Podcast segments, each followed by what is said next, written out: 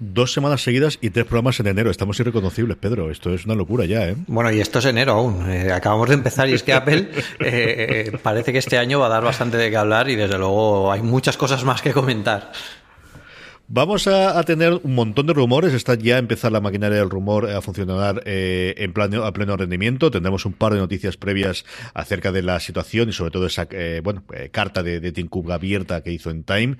Hablaremos un poquito en el medio rincón de cómo se está empezando a mover todas las piezas de todo lo que se nos aveniza, se nos avecina en, los próximos meses en cuanto a contenido, especialmente de Apple. Tendremos un tema de la semana y es que Pedro ha escrito un artículo que quiero yo además preguntarle mucho sobre esa nueva eh, bueno, eh, funda con batería para el iPhone XS Max y quiero que le pregunte, preguntarle también acerca de qué ocurre con el 10S normal y sobre todo con mi 10R si vale la pena que me lo compre o no en función de la experiencia que tiene. Pero empezamos como siempre, Pedro, con el follow-up y lo primero que podemos hablar es que, bueno, tenemos en cuestión de finales de mes el ahora ya MWC, porque le han querido quitarlo de Mobile World Congress y se va a quedar solamente con las siglas y, es posible que tengamos cobertura ampliada en el fin de semana durante los cuatro días que, que dura el mobile. ¿eh? Sí, sí, sí, porque además, bueno, eh, creo que deberías contarlo tú, ¿no? Que no sé. ¿Cómo lo ves? Sí, yo me he quedado alucinado porque, claro, la última vez que hablamos para todos nuestros oyentes, eh, Pedro ya estaba acreditado, como es lógico y normal, que vamos, hasta ahí podemos llegar. Chico, me puse yo, mandé las papelitos, digo, bueno, no me lo van a dar seguro, pero a ver si después conozco a alguien que tiene una invitación o que tiene algo más, que me lo han dado, Pedro. Que, que, que dicen que sí, pues, que, que, puedo entrar y eso, y que tengo la acreditación por los cuatro días. Falta ver si me puedo escapar los cuatro días, pero la acreditación la tengo. Pues bueno, para todos nuestros lectores, que sepáis que, que Carlos va a estar ahí, grabaremos seguramente algo desde allí y ya te adelanto que allí hay zonas eh, de prensa para poder trabajar, para poder grabar y para, para ver todo lo que, lo que se cuece. Y yo creo que sería chulo hacer una cosa más en nuestro primer evento juntos, que creo que va a estar chulo. Sí, me gustaría, de, verdad, muchísimo, muchísimo. Estoy todavía sorprendido, estoy mirando un poquito la agenda. Me apetece mucho ir al evento de, de Samsung, ya no solamente por los discachivaches, sino por lo que presenten de tecnología, eh, a ver qué ocurre con esas eh, famosas eh, pantallas eh, dobla, que se doblan para los móviles que se abran, que comentábamos en la última, en el último programa. Tengo curiosidad posiblemente volver a Satya Nadella eh, de Microsoft, que se anunció el otro día como uno de los de, la, de las personas. No sé exactamente cómo está el acceso. Como te digo, estoy todavía totalmente alucinado de que me hayan dado la acreditación. ¿Para qué voy a negarlo? Porque además la pedí por la rama, digo, bueno, ya de tecnología tenemos después, pero a pedir por la rama de medios, de, al final más de, de, audiovisual, ¿no? Y, mostrando las cosas que habíamos hecho ya no solamente una cosa más, sino también en fuera de series, y de verdad que fue relativamente sencillo para, para pedirle para que me lo otorgasen y estoy eso, intentando por un lado organizarme para el viaje y sobre todo la agenda que tienen una barbaridad de cosas y, y, eso, empezar a conocer cómo funciona el tema para si se puede entrar a todas las charlas, mm. si hay que reservar en todas las demás con antelación, si hay alguno que creo que sí, algún evento privado, en todo eso estoy, Pedro, tú que tienes un poquito más de conocimiento de estas cosas. Bueno, aquí hay que preparar un poco la agenda con lo que queramos, queramos eh, asistir o ver y, bueno, y, te irá llegando, llega información de cada una de las marcas y te van invitando a sus eventos. Hay algunos que son privados o bajo invitación o a determinados medios y otros que son los más habituales que está abierto a todo el mundo. Por ejemplo, cuando hace unos años vino Zuckerberg, eh, podíamos entrar, la única limitación era el, aforo, con lo, que, con lo que está muy bien. Yo creo que también el mobile ha cambiado de de mentalidad de filosofía y está teniendo más en cuenta también los, los medios eh, los medios españoles para que puedan entrar y eh, facilitarles un poco más el acceso. A mí otros años ha sido complicado porque eh, bueno no entendían que yo tuviera la doble profesión, ¿no? De periodista entre comillas y aparte la de ingeniero consultor en una empresa. Entonces eso se lo pensaba mucho, pero bueno ahora por la parte de director de Apple Esfera yo creo que ha pesado más y ahora que estoy trabajando para Sabadell pues igual también ha tenido algo que ver eso, pero bueno en principio es la parte de tecnología y es un un evento para disfrutar de la tecnología y prepárate a andar. Vas a hacer más pasos que en toda tu vida, chaval. tú sabes qué pasos hago, que tú me ves que estamos en la competición esta del, del Apple Watch y sabes que otra cosa no. Puede que otro ejercicio no haga, puede que no se haga correr como tú, pero andar, andar, algún poquito ando. Eso sí, viene con calzado cómodo, que tengo unas Panama Jack chulísimas, pero me están haciendo de ampollas, tío. Esto es terrorífico. Pues prepárate, prepárate para, para andar. No te preocupes que luego ya tomaremos buenas viandas por la noche para que puedas hacer fuerzas. De eso tengo un par de cosas. Eso tengo que contarte luego en privado, que tengo yo un par que me han dicho, oye, pero luego a cenar haremos ¿no? Yo, espérate que abre con Pedro y lo organizaremos. Creo que tengo un par por ahí que, podemos, que podemos hacer. La otra parte del follow-up, como la semana pasada le dedicamos muchísimo peso, evidentemente, al warning, ¿no? Que, dieron de, resultados Apple, del cual todavía no sabemos el, el resultado final. Esperamos la semana que viene, cuando lleguen los resultados del trimestre, ya podemos hablar de esto. Lo que sí que sabemos es que de momento la bolsa se ha tranquilizado y Miguel López nos contaba en Apple Esfera cómo de alguna forma se ha recuperado gran parte, si no la totalidad totalidad de esa pérdida que tuvieron a raíz de esa carta de Tim Cook de hace un par de semanas. Claro, aquí un poco, es lo que comentamos la otra vez, yo creo que eh, Tim Cook gestionó bastante bien este, esta crisis, un poco entre comillas, adelantando y anticipando a los medios, sobre todo, eh, lo que iba a pasar, porque unos días más tarde, cuando esto se presentara eh, oficialmente, claro, tienen que, que, no, no, puede ser en, formato Big Bang, o sea, de repente te sueltan esto sin que nadie se lo espere, porque hubiera sido mucho más, más, más grave. Aquí llegaremos ya al evento casi con las preguntas del examen, con lo que ya sabemos lo que va a pasar. Eh, y con el spoiler ya hecho, bueno, pues ellos ya mm, están un poco más tranquilos para hablar un poco más en libertad y seguro que han tenido más días para prepararse, eh, bueno, pues los próximos pasos, la hoja de ruta que tiene Apple para este próximo año, que además eh, yo creo que va a ser un año bastante intenso para ellos y va a ser muy importante para la compañía porque va a situar la gama de productos de cara a los próximos 10 años. Yo creo que este es el año realmente donde se van a ver los 10 años para, para, para adelante. Y, y, bueno, pues esta corrección se ha tenido que hacer de esta forma. Yo creo que lo ha hecho, Tim Cook lo ha hecho bastante elegantemente. Evidentemente a nadie le gusta tener un parón así dentro de su, de su trayectoria. Pero lo ha gestionado muy bien. Como te digo, yo creo que incluso lo gestionó mejor que, que, que, Steve Jobs en su momento. Steve Jobs lo tuvo muy fácil por la época y el contexto histórico donde se encontraba Apple en aquella época pero ahora, eh, bueno, pues mm, eh, Tim Cook, el tiempo tan complicado que le ha tocado vivir y dirigir, pues ha podido capear bastante bien el temporal y, bueno, pues vamos a ver qué, qué, nos dice la semana que viene, pero parece que todo se está ya arreglando. Parece que, parece que eh, Apple no, no, se vaya a hundir, fíjate, qué curioso. se van a arruinar, Es raro, sí, sí. El martes 29 se presentan los resultados, estaba consultándolo ahora en el, en el artículo de Miguel, así que, bueno, si volvemos a grabar en el formato habitual la semana que viene, ya tendremos todos los datos y los análisis posteriores que se harán de, de los resultados, incluida esa conference call que luego tienen con los, con los inversores y los analistas, que le van a preguntar muchísimo, van a intentar entresacarle qué tal han funcionado los iPhone, porque recordamos que está, eh, y es una de las cosas que también se comentó en su momento, va a ser la primera vez en la que no den el número de unidades vendidas, sino simplemente las cifras globales, que va a permitir hacer comparaciones y hacer datos, pero evidentemente, bueno, pues es una pérdida de información. Vamos ya con las noticias, Pedro. La primera que tenemos es 12 años ya lleva directamente Apple como la compañía más admirada en la posición en todo el mundo. 12 años en la que es complicado ¿eh? que una compañía de tecnología se sitúe, se sitúe en, como una de las más admiradas del mundo consecutivos, porque yo creo que hace 12 años pasó algo mm, bastante importante. Comenzó a anticiparse el iPhone, pero estábamos en pleno éxito de los, de, los iPod, con lo que eh, era el momento en el que todo el mundo tenía Apple en, boca. Yo creo que fue uno de los momentos más dulces. Si os fijáis, coincide además eh, con, el lanzamiento de, Apple Esfera. No, no, por no tiene nada que ver con Apple, con, con, Apple Esfera, pero me refiero a que nosotros salimos precisamente porque era un momento muy dulce para la compañía y tenía mucho futuro y mucho camino por recorrer. Con lo que, em, desde luego, estos últimos años ha tenido mucho que ver. Sí, también porque la compañía se ha sabido situar en, en ese sector diferencial de que, bueno, al final no tenemos usuarios, tenemos fieles o tenemos eh, gente que, que, le gusta no solo los productos que creamos, sino la filosofía con la que lo, con la que lo hacemos. Y, yo creo que están en un buen punto equidistante ¿no? entre las sensaciones y, y, la tecnología, que es muy difícil de conseguir por una empresa de tecnología.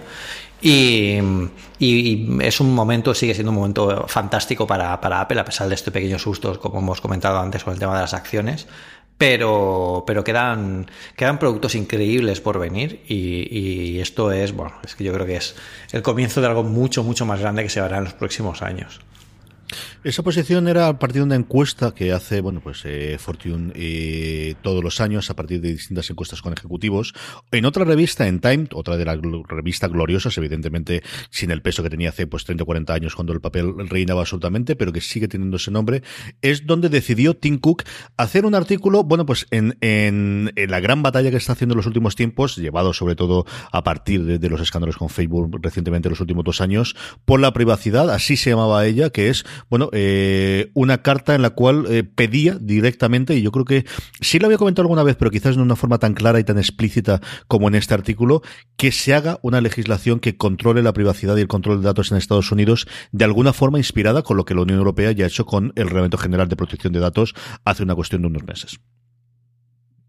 Sí, y, además em, yo creo que Cook está súper de acuerdo y, está muy bien, tiene muy buena opinión sobre el tema de la GDPR europea. Yo creo que es el camino que, se debería tomar a pesar de las molestias que, bueno, pues que a los usuarios les supone eh, todo el tema de, aceptar los formularios o entender muy bien qué significaba esa ley y Cook siempre ha estado para defender los datos de los usuarios, pero no para defender eh, que no, no, solo que no deban salir, sino que, debes, que hay que ser, eh, bueno, pues hay que ser consecuente y, y, las empresas de, tecnología tienen una gran responsabilidad en cómo gestionan estos datos.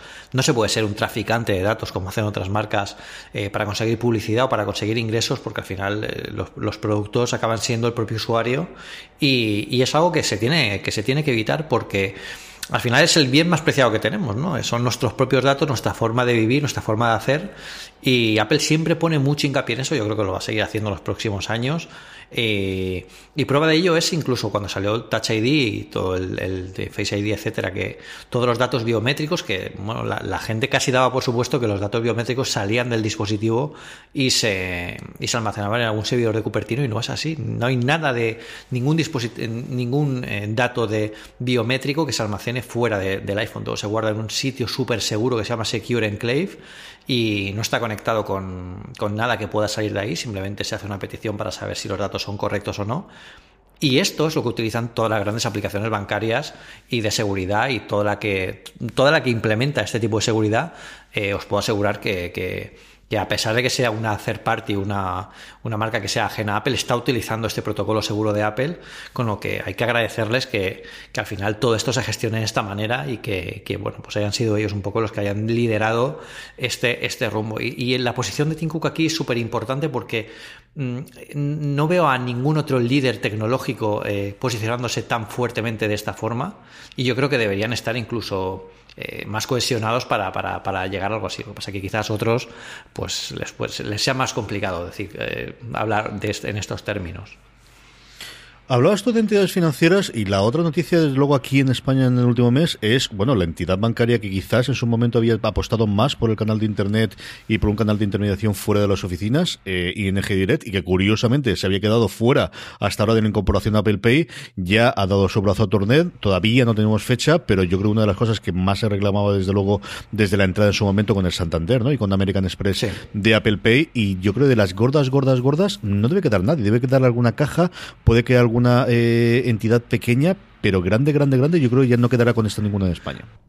Bueno, pues al final es un panorama que, hace unos años era complicado pensarlo de esta forma, ¿no? Porque todos pensábamos que, bueno, pues que mm, las compañías o las grandes empresas no iban o iban a pensárselo mucho antes de pagarle a Apple, eh, bueno, pues los costes de eh, añadir su servicio a los bancos pero al final están, están casi todos. Y hay algunos de ellos incluso que han ofrecido eh, ventajas. Por ejemplo, hay bancos en, Inglaterra que ofrecían retorno de, las compras que, hiciéramos con Apple Pay a, nuestra propia cuenta, con lo que incentivaban todavía el uso de Apple Pay porque, porque bueno, les da una ventaja, también se hace una publicidad muy positiva de cara a los otros clientes y y ha sido una, una, llegada espectacular la que ha tenido y ahora la que estamos esperando es Apple, Apple, Apple, eh, Apple Pay Cash, que es algo que se tiene que activar en España, que estará a punto de activarse, yo creo que este 2019 llegará, y con el que podemos compartir dinero entre, entre usuarios vía iMessage de una forma muy sencilla, tipo a lo que se hace con Bizum o otras entidades, otros servicios, eh, directamente pagándolo con, como si enviamos un mensaje de texto, con lo que es bastante, bastante chulo. Me cuesta tantísimo pagar hoy, a día de hoy con algo que no es Apple Pay. Pedro, eh, de verdad, eh, eh, primero para empezar, los, los, los puñeteros pinas, que al final se me olvidan todos, con el hecho de que no quiero ponerlo todo junto si tengo la, la, esta, al final se me olvidan todos. Pero es que me cuesta tantísimo, tantísimo que dicen, no, esto no, cuando tengo un lector que de repente no lee, de, me, me deja cortocircuitado, te lo juro. No, no, se, se, entiende perfectamente, porque al final es algo que, que, que, una vez que te acostumbras, a, te acostumbras a lo bueno y es muy complicado hacerlo. Yo, sobre todo, me, me, me, me cabrea mucho, hay, hay un par de garajes, sobre todo en Alicante, que no aceptan todavía ni siquiera la tarjeta de crédito.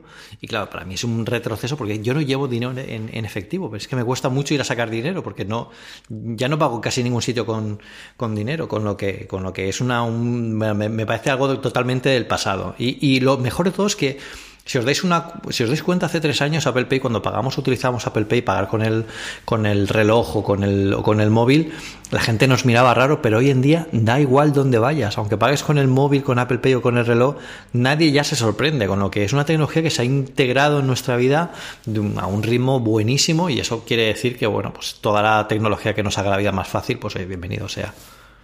Sí, yo el año pasado recuerdo pagar en Navidades, yo creo que lo comenté además en el programa, en Navidades es uno de los regalos de las crías, es quedárseme mirando la cajera y diciendo, enséñame cómo va esto, y, mira que lo, yo, siempre lo hago con el, con el iPhone, porque al final el reloj nunca me acuerdo que lo tengo, yo creo que no, creo que es por eso que al final no lo pago nunca con él. Y la otra que estaba pensando yo, porque además tengo aquí la tarjeta delante de, de, de Plus Renfe del, para, para poder hacer, bueno, para el acceso a las, a las y lo demás, es como cada vez me cuesta más el tener otras tarjetas de fidelidad o de cualquier otra cosa que sean en formato físico en vez de tenerlas en el teléfono. Hoy me ha ocurrido que la cría estaba pachucha, la lleva Lorena a urgencias y con la tarjeta del, del seguro que tenemos contratado, eh, claro, que no encuentro las tarjetas. No encuentro las tarjetas, las tienes en el móvil. ¿Cómo que las tengo en el móvil? Sí, mujer, yo, claro, yo ya no llevo esa tarjeta encima, pero la tengo puesta en el móvil y es cierto que me fastidia porque no está dentro de Passbook, pero al menos no está dentro de la aplicación y cada vez no va a costar, o al menos a mí me cuesta más el que me tenga que dar un trozo de plástico que tenga que llevar encima conmigo en vez de llevarlo dentro del móvil. ¿eh? Sí, eh, es más complicado. Yo creo que incluso al final Wallet debería, debería actualizarse. Creo que lo hemos comentado alguna vez en, en algún otro, otro, otro podcast, pero eh, por ejemplo, yo creo que, que, la interfaz no acaba de ser todo lo buena para el uso que le damos. Eh, ahora mismo, para buscar, por ejemplo, un billete de avión, de tren o de algo, o una tarjeta de fidelización que se te pierda, o por ejemplo, en la cadena Hoteles AC, que es donde más me, me, me, me estaba alojando cuando venía a Barcelona y no vivía aún aquí. Eh, tenía la tarjeta de, bueno de cliente ahí puesta en el, en el, en el wallet y claro se perdía la inmensidad de los billetes de tren y de avión que iban posteriormente con lo que era un, un lío. Y además cuando lo reinstalas no sé por qué eh, se ordenan de forma aleatoria o de, la, de forma caprichosa que, que, la, que, que los hados de, de, wallet quieren. Y claro es muy complicado. Yo creo que ahí se podía hacer una, una, gran reestructuración de la aplicación y utilizar, por ejemplo, Siri para encontrar wallets, eh, passbooks de forma más sencilla. Y sobre todo para que puedan, podamos hacer lo que tú dices, que si, bueno, si ya podemos tener eh, tarjetas del banco y tal, que también se pueden introducir tarjetas que realmente ya hay aplicaciones para, eh, para eso. Y de hecho, yo luego voy a recomendar una eh, para integrar tarjetas dentro de, nuestro, de nuestro móvil, tarjetas que no necesariamente son incorporadas en Passbook, pero que las podemos tener en formato digital, que al final es lo mismo, porque estas tarjetas, por ejemplo, la de, la de los cines Yelmo, que es la que yo utilizo mucho, eh, simplemente lo único que tienes que hacer es un código de barras. Entonces, tener un trozo de plástico más en la cartera, aparte de todos los que tenemos ya, para tener un código de barras que lo usas de vez en cuando, no tiene mucho sentido, mucho mejor tenerlo en el móvil. Y lo mejor de todo es que ahora ya nadie se sorprende por esto.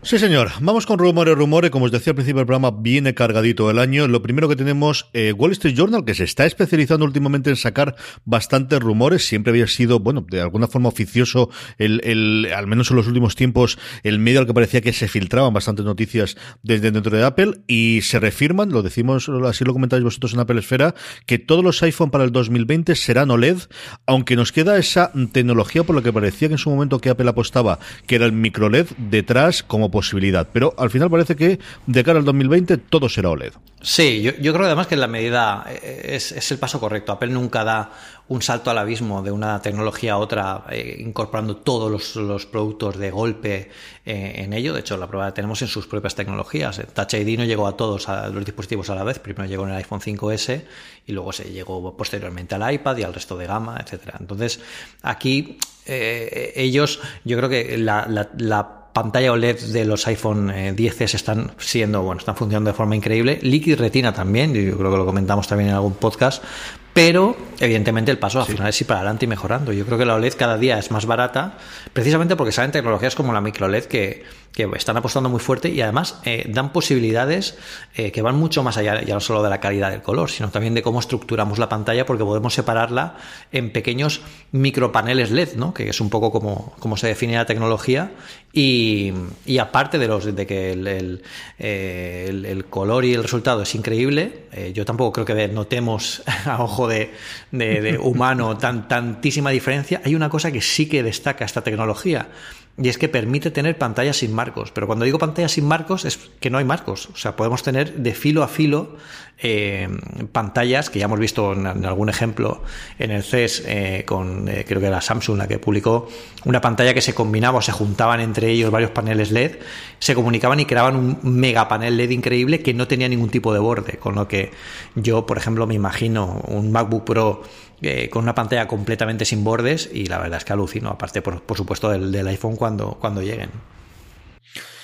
Más rumores, eh, tengo dos rumores de productos que me interesan muchísimo. El primero de ellos son, bueno, pues yo creo el producto de Apple junto con el iPhone que más utilizo diariamente, que son los AirPods. Todos estamos esperando una revisión. Los rumores iban por la línea de integrar Siri sin necesidad de hacer, eh, bueno, pues ese doble golpe que sabemos ahora, el tener más funcionalidades con esas eh, acelerómetros que llevan incorporados. Pero los nuevos rumores apuntan, pues yo creo por el, estilo, el tipo de funcionalidad que se está queriendo dar a, los wearables en general de Apple el Apple Watch lleva por ese lado y parece que los por 2 irán y que llegarían primero, llegan a primera mitad del 2019 con funciones de monitorización de salud, Pedro. Sí, y, yo creo que estos, bueno, cuando se ha sabido la noticia, eh, yo creo que más de uno se ha levantado de la mesa y ha aplaudido como si le hubiera tocado la lotería, porque los AirPods yo creo que es eh, uno de los productos más queridos de, Apple de los últimos años. Yo no recuerdo un éxito tan rotundo con un producto, además es la primera generación de un producto, ¿no? Que siempre se ha dicho la famosa frase esta de eh, no te compres nada de la primera generación, pues aquí parece que no lo han tenido muy en cuenta porque esto se ha vendido como churros. Y de hecho, conozco gente que ya van por el segundo par de AirPods porque los han usado tanto que la batería mm, ya no podían aguantar con solo una hora de batería, han tenido que comprarse otros eh, para, para, para, para, continuar porque ya no, ya no se pueden adaptar a un, a un, eh, a un cable o a otra marca que al final todos conocemos los AirPods y cómo se oyen y casi se convierten en imprescindibles hoy en día. Yo en el metro aquí en Barcelona los veo muchísimo. O sea, nunca había visto tantos, tantos AirPods en mi vida como se ven por aquí.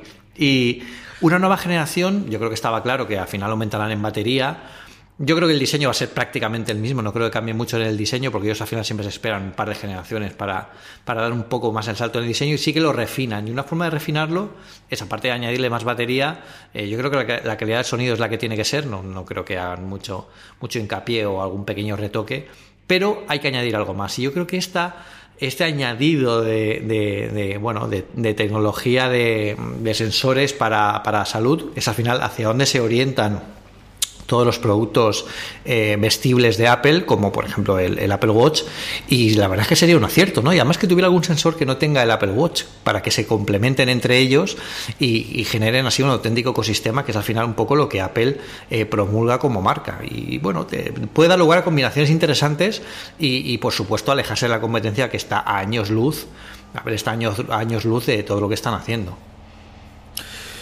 Yo soy uno de los que aplaudió, como decías tú, fue entiendo porque cuando, cuando he leído la noticia en la pelesfera estaba en el, en el autobús, me acuerdo perfectamente, y yo soy uno de los que va por el segundo paquete. O sea, yo ya llevo dos. Es cierto que porque el segundo me lo regalaron en Navidad en la gente de Sky España, que son muy majos, y su regalo de Navidad para los periodistas fue unos AirPods, y, y le estoy eternamente agradecido por ellos, pero es que yo notaba un montón lo de la batería. De verdad que los había ya fundidos, se han quedado aquí en casa y los utiliza mi mujer y mis hijas de vez en cuando.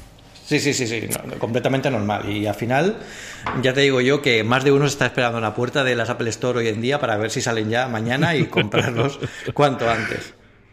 Este yo no sé si la gente está esperando o no, eso sí, este por fin en el titular tendrá que ser si realmente, yo sigo sin creérmelo esto, sale el puñetero AirPower durante este año. Yo aquí tengo que decir una cosa, de hecho eh, pasó ayer en la Esfera que publicamos esta noticia y enseguida salía gente diciendo que, que no, que, que no puede ser que Apple eh, lo, que, lo que presentó fue una maqueta, que no funcionaba, que no sé qué. O sea, yo os juro que estuve en el Apple Park hace dos años y, y no solo vi el AirPower, si es que lo probé. O sea, el AirPower estaba allí funcionando. De hecho, hay fotos en mis artículos de Apple Esfera de, del primer contacto de aquella época. Y dejábamos el, iPhone encima y se cargaba. Dejamos los, dejamos los AirPods con la carga, con, con la base de carga inalámbrica que, que, al final tampoco han salido y también se cargaban.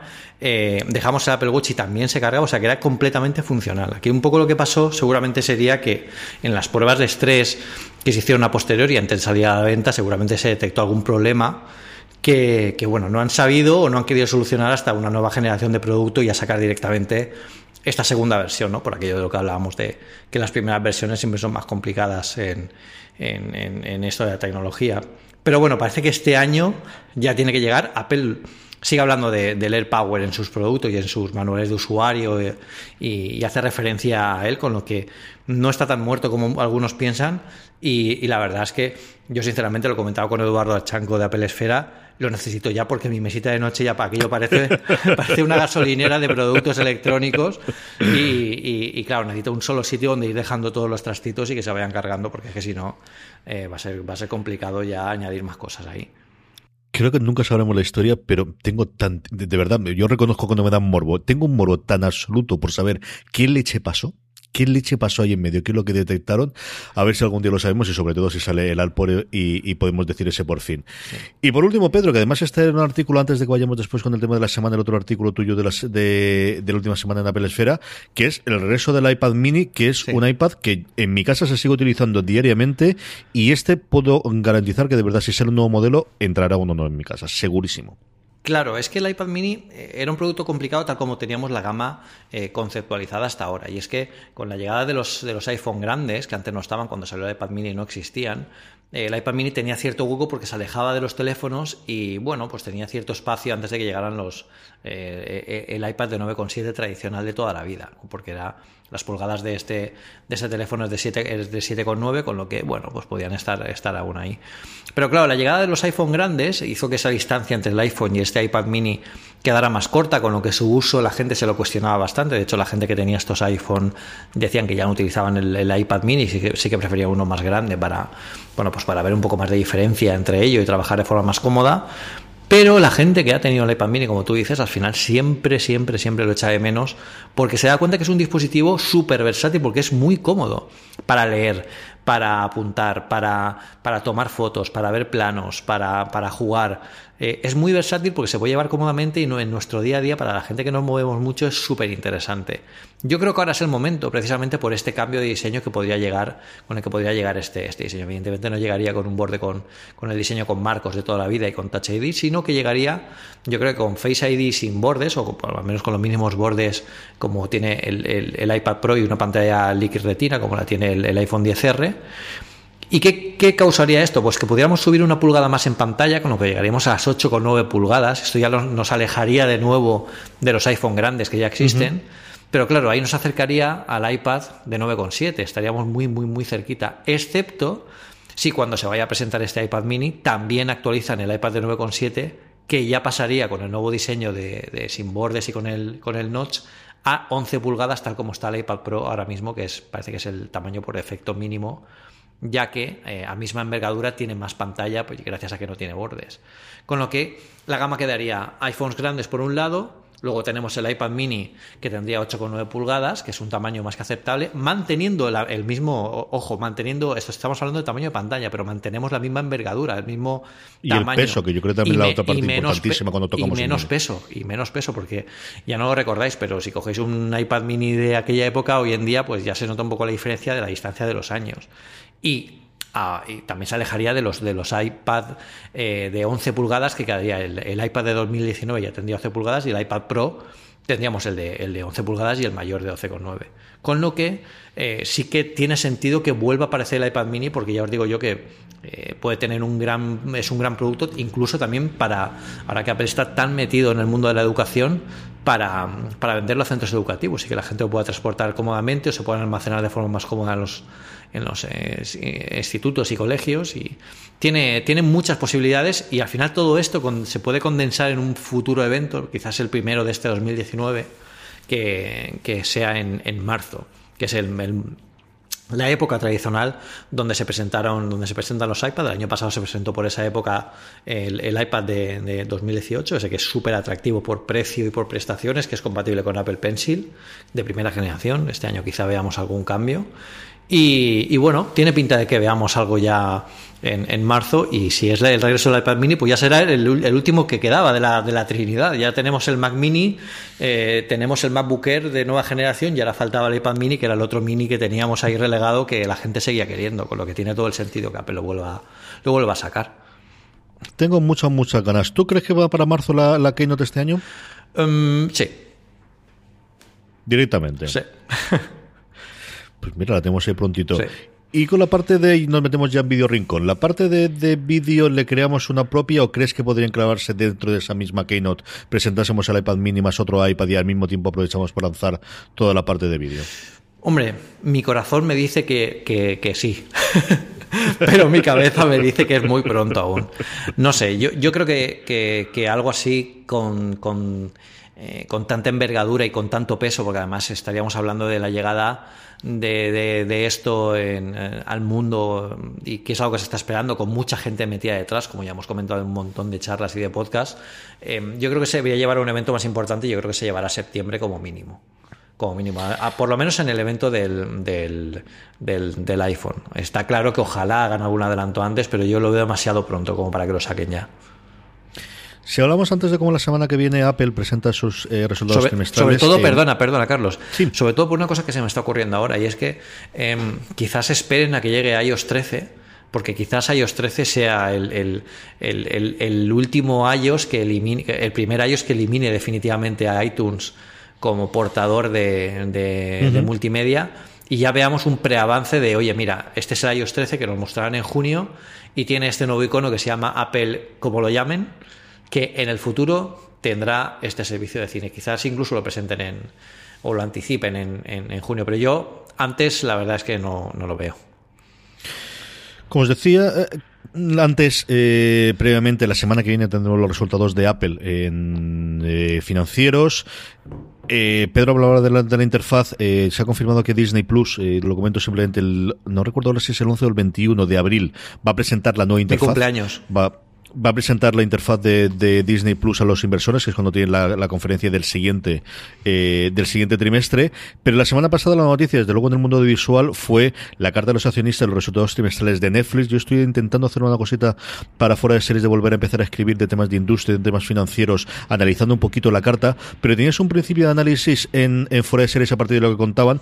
Había dos cosas cachondas, una de ellas y sobre todo la parte de la competencia de cómo para ellos es mucho más competencia un Fortnite de lo que puede ser un Disney Plus, un Amazon o cualquiera de los que pueden llegar y ahí claramente metían dentro del, saco a Disney, a, perdónme, a Apple. Eh, clarísimamente se sienten muy fuertes, se sienten tan fuertes como para haber subido dos dólares el precio de la, de la suscripción en Estados Unidos y un Netflix que sigue siendo, bueno, el, el, gran objetivo a batir o el, el espejo en el que se mira todo el mundo que quiere hacer una nueva plataforma de streaming y entrar en el mercado durante este 2019, Pedro. Claro, pero lo, lo están haciendo muy bien y yo creo que es importantísimo fíjate que están haciendo un poco el juego que hace Apple tradicionalmente, que es centrarse en la experiencia de usuario. Y estamos hablando de, de, una plataforma que lo que quiere es que los usuarios se encuentren y disfruten, eh, no solo viendo sus contenidos, sino que también puedan descubrir nuevos, ¿no? Porque al final lo que quieren es que pasen el máximo tiempo en la plataforma y que al final les guste y que, y que lo promocionen y que cada vez haya más gente en Netflix. Además, con el éxito rotundo que están teniendo, están teniendo, están convirtiéndose en una pequeña Apple del mundo eh, audiovisual, una pequeña, una gran Apple del mundo audiovisual. Y, bueno, al final sus, grandes rivales son pues los productos que más eh, grupos de usuarios tienen. Y evidentemente Fortnite ahora es uno de los, de los mayores. Y yo creo que hacen mal en, rechazar así de entrada como que Apple Music no va a ser competencia, perdón, Apple Video, como lo llamen, no va a ser competencia, porque al final, tradicionalmente e históricamente, todas las empresas que han dicho esto de algún producto de la propia Apple eh, se han pegado un buen batacazo. O sea que quizás deberían estar ahí un poco. Lo que sí que es cierto es que aquí en el mundo audiovisual, vosotros lo sabéis bien por fuera de series, tú lo sabes perfectamente, yo creo que hay espacio para todos porque hay contenidos para todos y que yo vea una serie en Apple Music o en Apple Video no significa que tampoco que, deje de ver otra en, Netflix o en cualquier otro servicio que, me guste. Con lo que vamos a ver qué pasa. La competencia es sanísima y me parece súper chulo que eh, aparezcan en el momento en que Netflix está más fuerte porque les obliga a luchar contra ellos. De hecho, es lo que le pasó con Apple Music cuando salió, que al final le tocó luchar contra, contra Spotify y gracias a ese empujón o contra Google Maps en su momento con Apple Maps. Gracias a ese empujón de la competencia, al final ellos han podido sacar un producto mucho más eh, depurado y potente. Y, bueno, pues a ver qué pasa con, con ellos, pero yo estoy seguro que eh, van a sacar cosas, cosas muy interesantes y que están preparando algo a lo grande. Esta gente no solo van a ser contenidos, sino que va a ser contenidos a la, a la Apple. No creo que se queden solo en enseñarnos cositas y ver series y películas, sino que, que tengan ese, ese punto extra que al final define la compañía. Sí, es un mundo, eh, como te digo, yo estoy intentando escribir y tengo varias ideas para también hacer uno de cara con lo que sepamos algo más de Apple, de eh, qué diferencia hay entre el mercado visual tradicional que ha dominado Apple o que ha podido dominar los últimos años, en el que Evidentemente la experiencia de usuario es fundamental, pero pierdes la, la, expertise que tradicionalmente ha tenido Apple de conjuntar hardware con software, porque uno de los que se ha demostrado como grandes aciertos en su momento de Netflix fue no lanzar su caja. Eh, ellos tenían preparado en su momento, no recuerdo ahora si era con qué compañía americana tenían, enlazar la caja de Netflix, ¿no? Lanzar al final sí. una especie de Apple TV, en el, no me acuerdo si era un Roku o era otro distinto en el que lo tuviesen, y, y bueno, se ha demostrado que el camino no era ese, sino que el camino eh, decidieron finalmente apostar por el, el, lo que yo siempre me llamo el modelo Black Mirror, porque ellos también lo dicen, que es si hay una pantalla negra conectada a Internet ahí, tienes que tener una aplicación Exacto. en la que puedas ver Netflix. Mm. Y esa ha sido la apuesta que se ha revelado como, como totalmente vencedora hasta el punto de que todo el mundo ha seguido ahí. Eh, Amazon ha entrado donde en todos los sitios de haya, Google, eh, o, o, dar directamente los cacharros lo más baratos posibles. Ahí tenemos Google Chromecast o tenemos el, el Fire TV. Y el ejemplo más clarísimo lo hemos tenido hace de absolutamente unos, unas semanas cuando en el CS la propia Apple se incorpora las televisiones de última generación, ya no solamente de suyas propias que no hemos tenido todavía, sino de lo, que de alguna forma podrían ser los principales competidores, como puede ser un Samsung o LG o en Estados Unidos un vicio, ¿no? El, el como lo que necesito aquí es tener la capacidad de llegar a la mayoría o la gran mayoría de usuarios posible, más allá de que compren o no un Apple TV y, y se, se retrotan por ese lado. Y por otro lado, eh, claro, el mundo audiovisual, con uno o dos éxitos estás en boca de todo el mundo. Consigues tener un juego de tronos que es el nombre que todo el mundo quiere, esa famosa frase, bueno, que se atribuye a Jeff Bezos de conseguirme un juego de tronos, porque es ese bombazo y ese éxito el que te abre la posibilidad de tener un montón de cosas. Y sobre y por último, la otra parte, como te digo, mira, me va a servir esto para luego recordarlo y así hacer el artículo a partir de aquí, lo que estoy, la perorata que estoy soltando ahora, es cómo tienes ingresos recurrentes. Eh, la gran panacea que tiene también Netflix es no tienes que vender un iPhone y al año tienes que vender un iPhone nuevo, que es la parte complicada que está viendo Apple de que el antiguo funciona muy bien y es muy bueno y no te digo nada si además le cambia la batería, sino que vas a suscripciones, que es el mejor modelo cuando eres capaz de conseguirlo, Pedro. Sí, sí. al final lo que tiene que conseguir es un poco dar el, golpe en la mesa y entrar eh, por los ojos a alguien. Como tú dices, ese, ese, ese golpe de conseguir un juego de tronos yo creo que ha estado en la mesa de todas las empresas que se han empezado a meter en este mundo. Y Apple no solo está buscando un juego de tronos, yo creo que está buscando tres o cuatro juegos de tronos a la vez, porque aparte eh, ellos juegan con la ventaja de que son Apple y que al final van a tener muchas más miradas para conseguir suscriptores y, muchas más, eh, bueno, eh, facilidades, ¿no? Porque al final habrá que ver cómo lo promocionan, pero yo creo que también sería una muy buena idea que a la gente que tiene productos de Apple o que tiene cuentas de iCloud, por ejemplo, que no tiene la básica, que tiene una más, pues que le faciliten o que le haga un descuento, incluso una entrada gratuita a, este servicio. Yo creo que la entrada gratuita yo creo que debería estar desde el día 1 para que la gente conozca el servicio y vea los contenidos, como hizo Netflix. Yo creo que todos nos enamoramos de Netflix cuando probamos el mes de prueba.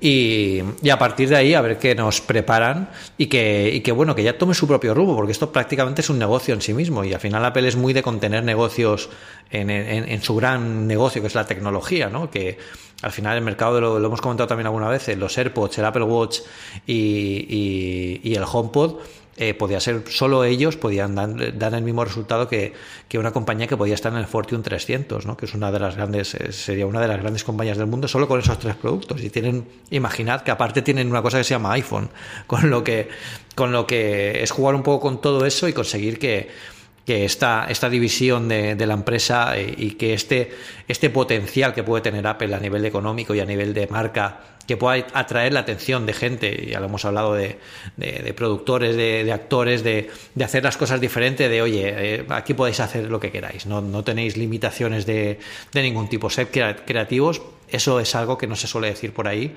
Y yo creo que estamos en un terreno interesante para ver todo lo que va a llegar y con Apple me parece que va a llegar algo muy grande. Y desde luego lo comentaremos. Eh, vamos ya con el tema de la semana. Pedro, esta semana os dejaron para probar el Smart Battery Case, la caja, bueno, la, la, caja iba a decir yo, ¿ves? Esto es lo que tienen las, amigas. La funda, la funda, la funda con batería inteligente. Con el iPhone 10S Max es la única que te dejaron para probar, ¿no? Yo tengo la del 10S Max y a Eduardo Archanco le han dejado la del eh, 10R para que podamos. Esa, esa, esa, Exacto. Esa. Luego me cuentas esa que me interesa. Para que podamos probar. Cuéntame. Eh, el artículo lo tenéis entero en, en, Apple Esfera, como es lógico. Os ponemos el enlace, como siempre, en las show notes. Cuéntame cuál fue la experiencia, eh, cómo lo entregaron allí, cómo es el, el, y sobre todo la diferencia con la primera generación, que yo creo que la gente se acostumbró a verla en su momento y puede tener esa experiencia previa. Sí. Bueno, eh, a mí es un producto de Apple que nunca me ha llamado mucho la atención porque yo realmente, ¿qué queréis que os diga? Yo, la batería que tienen los iPhones hoy en día, yo creo que es más, más que suficiente para, para sobrevivir el día entero, incluso dos días, eh, sin necesidad de tener que prestarle mucha atención a la batería o tal. Pero sí que es cierto que viajando, cuando vas en el AVE y el enchufe no funciona, porque a veces pasa, o cuando estáis volando en un avión y bueno, pues no tenéis el adaptador de turno lo que sea, pues sí que se echa de menos eh, tener algo sencillo que te quite dolores de cabeza para poder cargar el teléfono, tenerlo cargado y despreocuparte un poco de la batería. El caso es que Apple con la primera generación de estas fundas, pues quizás el diseño no fue todo lo acertado que podía ser. La verdad es que eh, es complicado hacer una funda con batería, primero porque tienes que poner hacer una funda y luego ponerle una batería. Entonces eso requiere cierto espacio físico que ni siquiera Apple eh, no, puede, no puede romper la ley de la física Apple y poner cosas grandes en espacio pequeño. Entonces, bueno, ese diseño original hizo como una especie de joroba a mitad de la funda por detrás que quedaba un poco raro es cierto que la competencia no tiene fundas mucho más bonitas, porque yo he estado haciendo un poco de prospección y el resto de fundas de compañías, eh, de, otras compañías, lo que hacen es un poco engordar todo el perímetro, no solo la parte donde está la batería, sino que lo engordan de arriba abajo y casi duplican el grosor por todas partes del teléfono, con lo que consiguen, conseguimos un latido muy grande con una batería que, sí, que se puede poner, pero, pero que al final tiene cosas como que tampoco se entienden mucho, que, que es que la parte de abajo tiene como una barbilla donde va el conector para que pueda encajar el, teléfono. ¿no? Este, tipo de cosas es el que,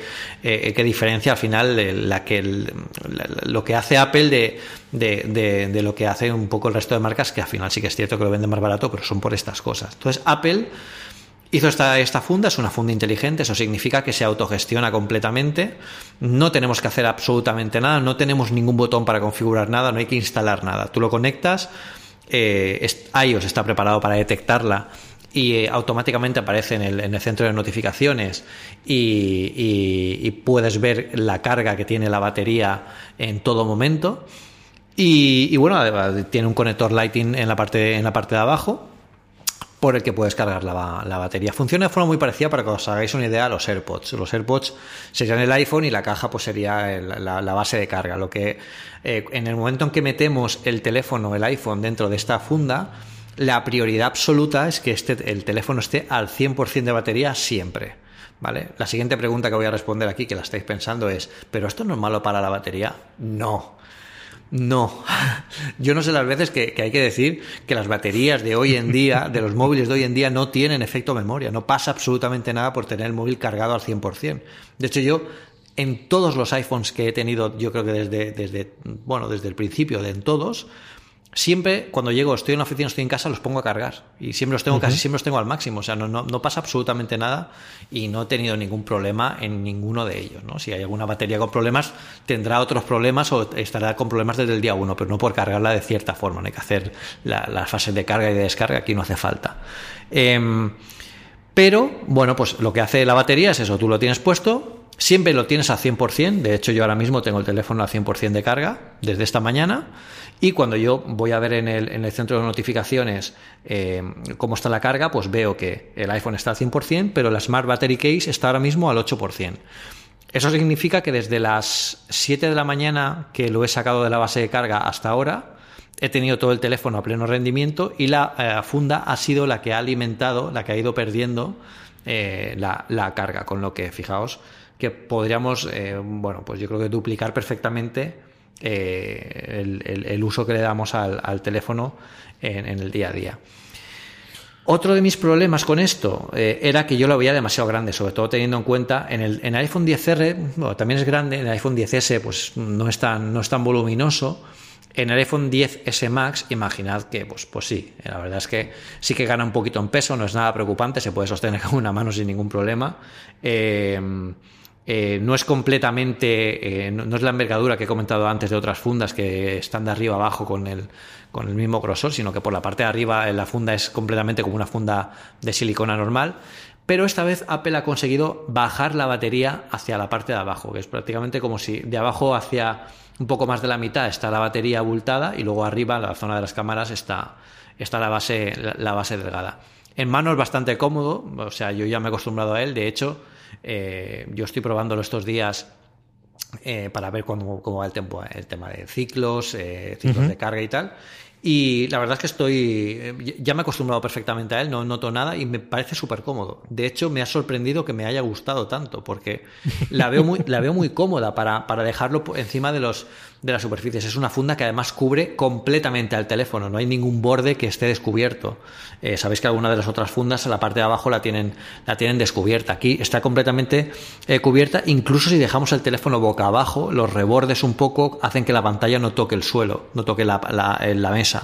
Con lo que es bastante, es bastante chulo. Y luego, el gran cambio de esta generación es que tiene carga inalámbrica. Tú puedes cargar la batería poniéndolo dentro de arriba de cualquier base QI es el estándar que, también sigue el iPhone, y se puede cargar en cualquier base que tengáis por casa que cargáis el teléfono, lo, ponéis a, cargar. Con lo, que, con lo que además también admite carga rápida, 7,5 voltios, que es el máximo que también admite el teléfono. Y, bueno, pues yo creo que quizá no sea un producto para todo el mundo ni para todos los días, por, más que nada por la envergadura con la que gana, eh, que quizás si estamos acostumbrados a la extrema delgadez del, del iPhone, no nos acabe de gustar, pero sí que es cierto que yo era de esos y me he acostumbrado enseguida. Y me ha, me ha, me ha parecido más útil la, el extra de protección y de batería que ganas. Eh, que, que, bueno que la extrema delgadez por llevarlo sin funda pero bueno y eh, sobre todo es, yo lo veo imprescindible para viajes. Yo creo que un viaje en avión largo o en tren o en autobús o un día que penséis que no vais a tener oportunidad de cargarlo mucho, esta batería os salva la vida completamente. Yo me lo estoy planteando muy seriamente por esto último que estás diciendo tú. Yo cada vez más, eh, sea por fuera de series o por la universidad por lo que corresponda, lo de irme todo un día desde primerísima hora de la mañana hasta última hora y sí, te lo vas cargando. Eh, y mira que ahora yo me he acostumbrado a ponerlo a cargar especialmente con, con la carga eh, por contacto como que todas tú inalámbrica, que, que para mí ha sido una revolución absoluta el, el, poder tener lugares donde tenerlo cuatro o cinco, tanto en casa como en el despacho en la universidad y constantemente está ahí. Pero sí que tengo, yo me como la batería, de verdad, utilizando tanto los pues como lo utilizo, que al final la herramienta estoy trabajando constantemente con el móvil, hoy me ha pasado, le, tenía oído desde un, eh, lo había, lo llevo utilizando desde las seis y media de la mañana porque he estado con estos días de insomnio y ha llegado a media tarde y estaba la cosa complicadita, le he tenido que poner la, la cobertura. Y luego, bueno, pues esa parte de que se autogestione, que yo creo que es una de las grandes aciertos. Nuevamente, yo creo que junto con esto, el gran freno, nuevamente más, es el precio. Y es que se nos va la broma a 149 euros, que son unos cuantos euros, ¿eh? Sí, sí, sí, sí, sí. Al final, bueno, eh, sí que es cierto que hay otras fundas más baratas. De hecho, en Amazon tenéis fundas por 20 o por 30 euros de este tipo, ¿eh? fundas baterías incorporadas, pero no esperéis ni la calidad de los materiales, ni el, el, recubierto de, micro, de microfibra interno, el el, el, solape que tiene con Expandex para que puedas poner y quitar el iPhone fácilmente, pues si os dais cuenta, si miráis las fotos, eh, la funda parece completamente rígida, pero no lo es. O sea, la, funda a la altura de, la, de cuando se pierde la batería, eh, cuando acaba el, el, de la batería hacia arriba, se puede doblar un poquito para meter el teléfono tranquilamente y luego cerrarlo como si fuera una capucha, con lo que eh, está, a ver, está muy bien pensado. Es una funda que está hecha para, para durar. Eh, y el material es la, silicona, la funda de silicona de toda la vida de Apple, con lo que estáis acostumbrados a, ese tacto y a esa, y a esa forma. Además tiene también los, eh, los agujeritos para que los altavoces y el, y el micro se puedan oír perfectamente. es una funda que está perfectamente pensada para el teléfono y yo creo que no le viene nada mal. ¿eh? Yo me, creo que me he convertido en, un, en un convencido de esta funda para ciertos usos yo creo que si siguiera viajando tanto, que ahora ya que vivo en Barcelona ya no tengo que viajar todas las semanas, eh, yo creo que sería un, must have para, para, tener en el día a día. Yo creo que sí. ¿eh? igual el precio lo merece porque al final es, es, olvidarte completamente, no os podéis imaginar lo que es siempre tener el teléfono al 100%. Es, es bastante curioso. Y esta semana que tengo que acercarme allí, que tengo que ser fuera de series live con, con Bota Juan, que tenemos a Javier Cámara y Diego San José en Fundación Telefónica, me aprovecho como siempre como para Madrid para pasarme por Sol y, y, rezar, claro, que quiero a misa y estas cosas y quiero acercarme a verlas. Yo no sé si al final me las compraré o no. Pues claro que te lo vas a comprar, hijo mío. sí, todos lo sabemos. Los lectores están pensando también. Pues claro que te vas a comprar, Carlos. Tú ayuda, en fin. Eh, vamos terminando esto antes que me cueste el programa todavía más pasta, que esto no puede ser. Mecenas oyentes, gracias a todos por, por escucharnos. Recordad que nos podéis ayudar de una forma muy fácil. La primera es, la próxima vez que compréis en Amazon, si entráis desde amazon.unacosamas.com, eh, cualquier compra que hagáis nos estaréis dando una pequeña comisión, como sabéis que hace Amazon con sus compras. Y la otra es convertiros en mecenas de una cosa más, mecenas.unacosamas.com. Estamos reutilizando, estamos cambiando todo. También ha cambiado el, formato de Tipi y estamos viendo si, si trasladamos otro sitio o no. Y sobre todo, Pedro está haciendo inventario ahora que por fin tiene pobre tranquilidad en Barcelona para ver todas las cosas que a partir del mes de febrero vamos a sortear de nuevo para todos nuestros mecenas. Sí, y además es lo que os dije, están muy atentos porque entre los entre las cosas que vamos a sortear van a haber nuevas camisetas traídas directamente desde el Apple Park. Eh, del año en el que se inauguró. O sea, son cosas bastante, bastante de coleccionistas y, bueno, pues eh, seguro que vais a... Os va a gustar, os va a gustar las sorpresas que tengamos en este sentido aquí. Terminamos como es norma de la casa con las recomendaciones que recomendamos esta semana, Pedro. Bueno, pues estábamos hablando antes de las tarjetas de fidelización y también como es un rollo llevarlo. Yo odio tener la cartera abultada eh, y no por, no por dinero, sino por tarjetas que no paras de, acumular, de fidelización, de tal. Eh, yo he probado varias, eh, varias aplicaciones de este tipo para, para, para, guardar tarjetas de fidelización. Una de ellas es Stockard, que no está nada mal. Pero esta You Don't Pay, que, que se, se, se, busca como se, se pronuncia, em, tiene además una cosa, es que puedes acumular, eh, si recomendamos la aplicación a otros, eh, a nuestros, a nuestros amigos y tal, acumulas eh, dinero en cheques de Amazon. ¿Sabéis? Amazon, la empresa esta que vende cosas por internet. Pues, pues acumulas, acumulas aquí y además es una aplicación que tiene una interfaz muy, muy cuidada. Es una aplicación que no solo te muestra las tarjetas o el código de barras de cada una de ellas, sino que, además te dice los puntos que te quedan si tienes un saldo de puntos dentro de cualquier cuenta de fidelización, las promociones que tienes vigentes en ese momento para que vayas a contar, información adicional. Está muy bien y, bueno, es un pequeño wallet, quizás es un wallet como debería ser, un poco más estructurado y mucho más fácil de encontrar las cosas y, bueno, eh, echar un ojo porque, porque es interesante y además con las, con las ventajas estas de que te ofrece eh, ganar más pasta con, con, los amigos que se apunten con, con tu código y, y, bueno, pues es, es, bastante, es bastante, es bastante chula. probarla porque está muy bien y además es gratuita. Me gusta mucho, tienes que mandarme el código que tenemos. sí. Me lo voy a descargar, sí, sí, sí, sí señor. Mi recomendación de esta semana es eh, Paper, pero no cualquier Paper, que sabéis que hay 800 millones de aplicaciones y de servicios llamados Paper en este mundo. Estoy hablando de Paper de Dropbox y os cuento mi drama y mi, movida. Pedro y yo, igual que hacemos en Fuera de Series, hacemos el guion todas las semanas de una cosa más en este caso con eh, Google Drive, porque al final, bueno, pues al César lo que es del César, la parte colaborativa de Google Drive. Luego para los archivos es otra movida totalmente distinta y yo estoy muy en contra de ellos, pero para la parte de eh, tener un, un, al menos un archivo de texto en el que colaborar, siguen funcionando muy bien.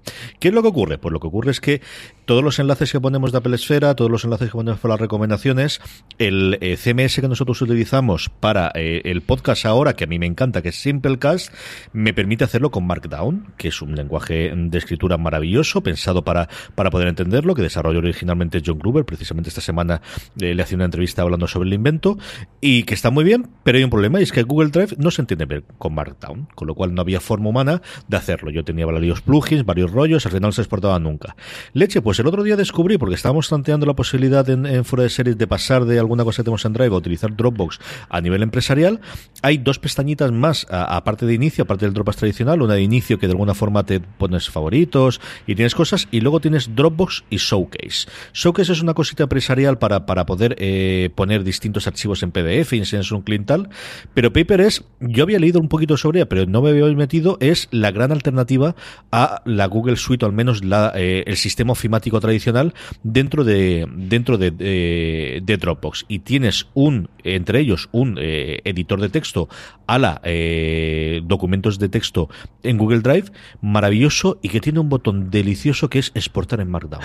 Entonces, lo que puedo hacer ahora es cuando Pedro y yo terminamos de hacer esto, simplemente copiar el texto que tengo yo ahora mismo en Google Drive dentro del, del, de la marca entrarlo ahí dentro, copiarlo, entiende todos los enlaces que hay y exportarlo con Markdown. Claro, con ese punto inicial he empezado a ver qué más posibilidades tiene.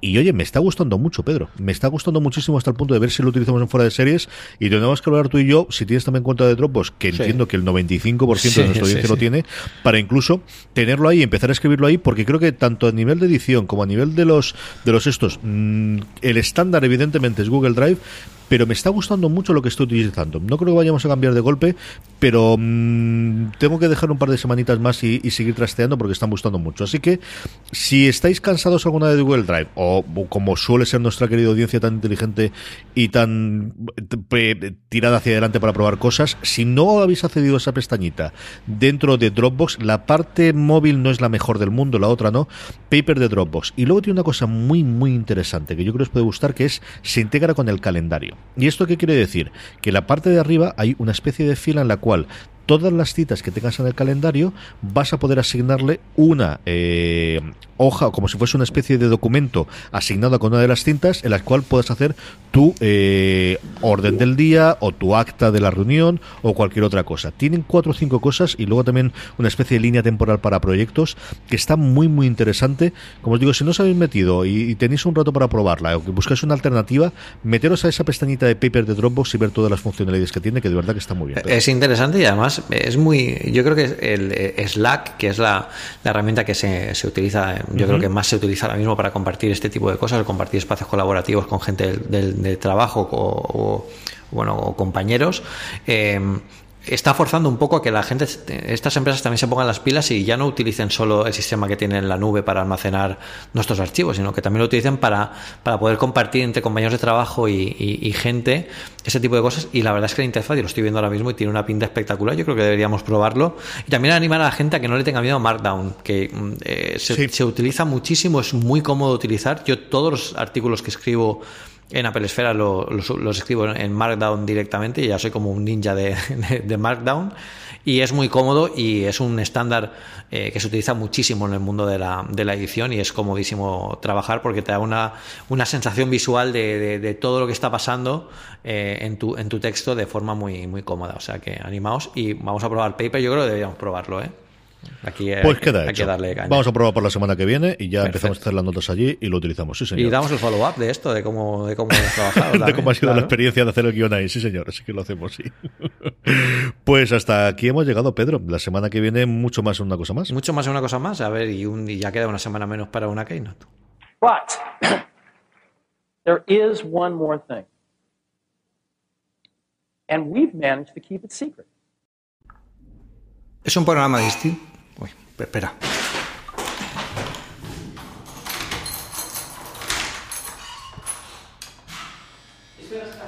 Ah. Hay que tocar el botón de al lado. Gracias.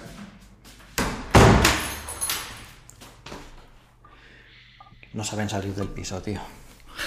Llegamos a la luna y no saben salir de un piso, un portal, me cago en la mano. Venga, eh, vuelvo, ¿vale?